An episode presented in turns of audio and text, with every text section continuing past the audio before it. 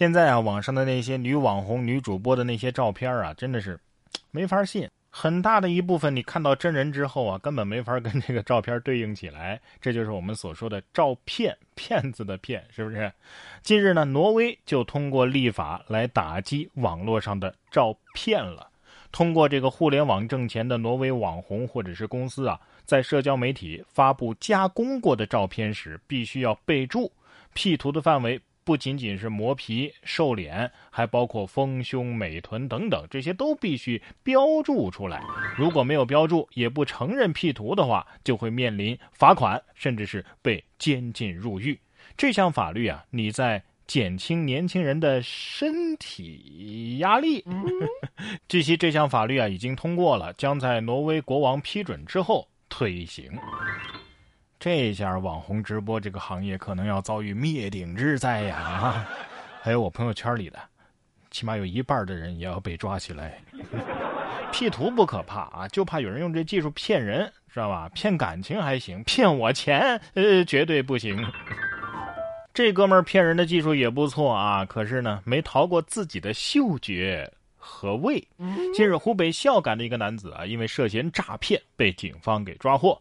为了逃避调查，该男子啊装晕三天三夜。期间啊，医生是想尽了办法，插尿管啊、上心电啊、掐人中啊等等等等，他都没反应。最后啊，因为忍受不了，民警在床前吃咖喱牛肉饭，该男子被唤醒了。目前，男子已经被依法刑事拘留。掐人中都用上了，医生反正是努力了哈。你永远也叫醒不了一个装睡的人，除非他饿了。这次咖喱牛肉饭啊，是算是立功了。其实我觉得还有一个办法，找个天津人跟他来聊聊天啊，开开玩笑，说不定他扑哧一下就乐了，你知道吗？前段时间，天津市一个驾车说笑危及安全的趣味漫画警示牌视频走红了。拍摄者王先生表示啊，这警示牌应该是和当地的幽默文化有关，是天津独有的警示牌。有网友表示啊，这标语很天津。这下天津人人都会说相声实锤了啊！人均相声艺术家，禁止的哥师傅给乘客说相声，更不能打快板了。听说天津人买菜的时候啊，都能一个逗你，一个捧场。而下面要说的这个车呢，这个很很东北，正在进行的第十八届长春车展，一辆兰博基尼跑车成为车迷们争相拍照的焦点。这辆车呀，贴满了具有东北特色的大花袄图案啊，那喜庆味十足啊！一时间成为场馆里超火的网红。哎呀，好魔幻的皮肤啊！这是二手玫瑰出周边了吧？这跑车好像是直接扭着秧歌出来的。呃，不知道车内的导航是不是也是东北话？说到皮肤，下面这只孔雀要说了：别动老子的顶级皮肤。河北的秦皇岛有网友在社交平台发布了一段视频，引起网友关注。在某个景区内，一女子为了哄娃儿，竟然硬拽下了孔雀的一根羽毛，孔雀明显是受到了惊吓呀。这段视频在网上传播开之后，众多网友是纷纷表示，家长啊应该成为孩子的榜样，这样做是不是太过分了点儿啊？在这里啊，我觉得要跟这位家长普及一下一个冷知识啊。你拔自己的头发也可以逗孩子玩儿，孩子得说了：“妈妈，我要玩老虎的胡子。”你去给他拔呀。孔雀得说了：“我祝你下半辈子持续脱发，大不了大家一起秃。”哎呀，遇到这样的人，景区的孔雀很受伤，海洋生物也不好过呀。近日，一股热浪袭击了加拿大和美国的西北部。高温导致加拿大西部的海滩上的贝类呀、蛤蜊啊等等这些海洋生物啊是大量的死亡。有动物学教授说了，他在温哥华附近的沙滩上就发现了很多这个贝类被高温啊烤熟了。而当天呢，海洋的气温啊已经是达到了五十一摄氏度，这样的高温让许多的海洋生物都无法存活。据估计啊，有超过十亿的海洋生物已经被异常的高温给杀死了。哎呀，这是我第一次看到煮熟了的海鲜却一点食欲都没有。因为现在煮熟的是海鲜，谁知道下一个它是不是人类呢？建议把那些破坏生态的人和失去家园的狮子、老虎、北极熊都关在一起。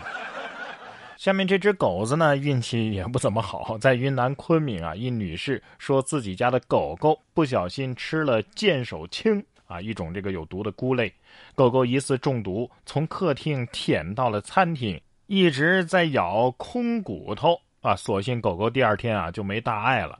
有网友调侃说呀：“玩归玩，闹归闹，别拿野生菌开玩笑。”这狗狗得说了：“，本狗这次是真的舔到了。”有网友还在问呢。哎呀，吃菌之后的幻觉是随机的吗？我能不能看到帅哥呢？哼，我觉得你极大概率能看见阎王爷。所以各位在家里千万不要拿毛孩子尝试啊！无论结果如何，中毒本身啊，它它它不是什么好玩的事儿啊，对不对？今天啊，把孔雀羽毛，还有给狗狗吃有毒的蘑菇的这两条新闻，让我想起一本书啊的名字。这本书的名字，相信很多人都听过，叫做《杀死一只知更鸟》。当然了，这本书讲的不是如何去杀死一只小动物的事儿啊，讲的是父亲和孩子之间的故事。不知道大家有没有想过，一个好爸爸应该是一种怎样的形象？是朱自清在《背影》当中描绘的那个老实憨厚的父亲吗？还是像《红楼梦》里边那个对贾宝玉严厉管教、时刻不放松的父亲呢？再或者像电影《美丽人生》当中那种用生命为孩子构筑温暖的父亲呢？相信每个人的心中啊，对于父亲的形象和印象都不太一样，慈爱的、威严的、不善言语的，而对于好父亲更是有不同的一些标准。而在《杀死一只知更鸟》这本书当中啊，有这样一个父亲，他虽然没有健壮的躯体，但是有宽广的胸怀。他以自己的不屈和坚持，在孩子的心中点燃了正义、勇敢和包容的火种。他始终是用平等的口气和孩子沟通说话，而不隐瞒、不躲避，与孩子一起。探讨对人对事的看法，始终和孩子强调：如果你想了解一个人，一定要站在对方的角度去想一想。他以自己宽广的内心和踏实的行动，被无数人誉为世界上最好的爸爸。而格里高利·派克，则是因为在电影里成功的演绎了这样一个富有感染力的角色，则获得了当年奥斯卡最佳男主角奖。然哥读书会啊，接下来就要为大家更新这样一本书，叫做《杀死一只知更鸟》。我会和大家一起学习如何成为一个好爸爸、好父母。然哥读书会是我发起的一项读书分享会，在这里为大家精选全球一百本好书，每期十五到二十分钟的拆解精读，帮你把每本书读懂读透，助你实现全方位的提升。您只需要打开微信，搜索“然哥脱口秀”，就可以关注起来，加入我们了。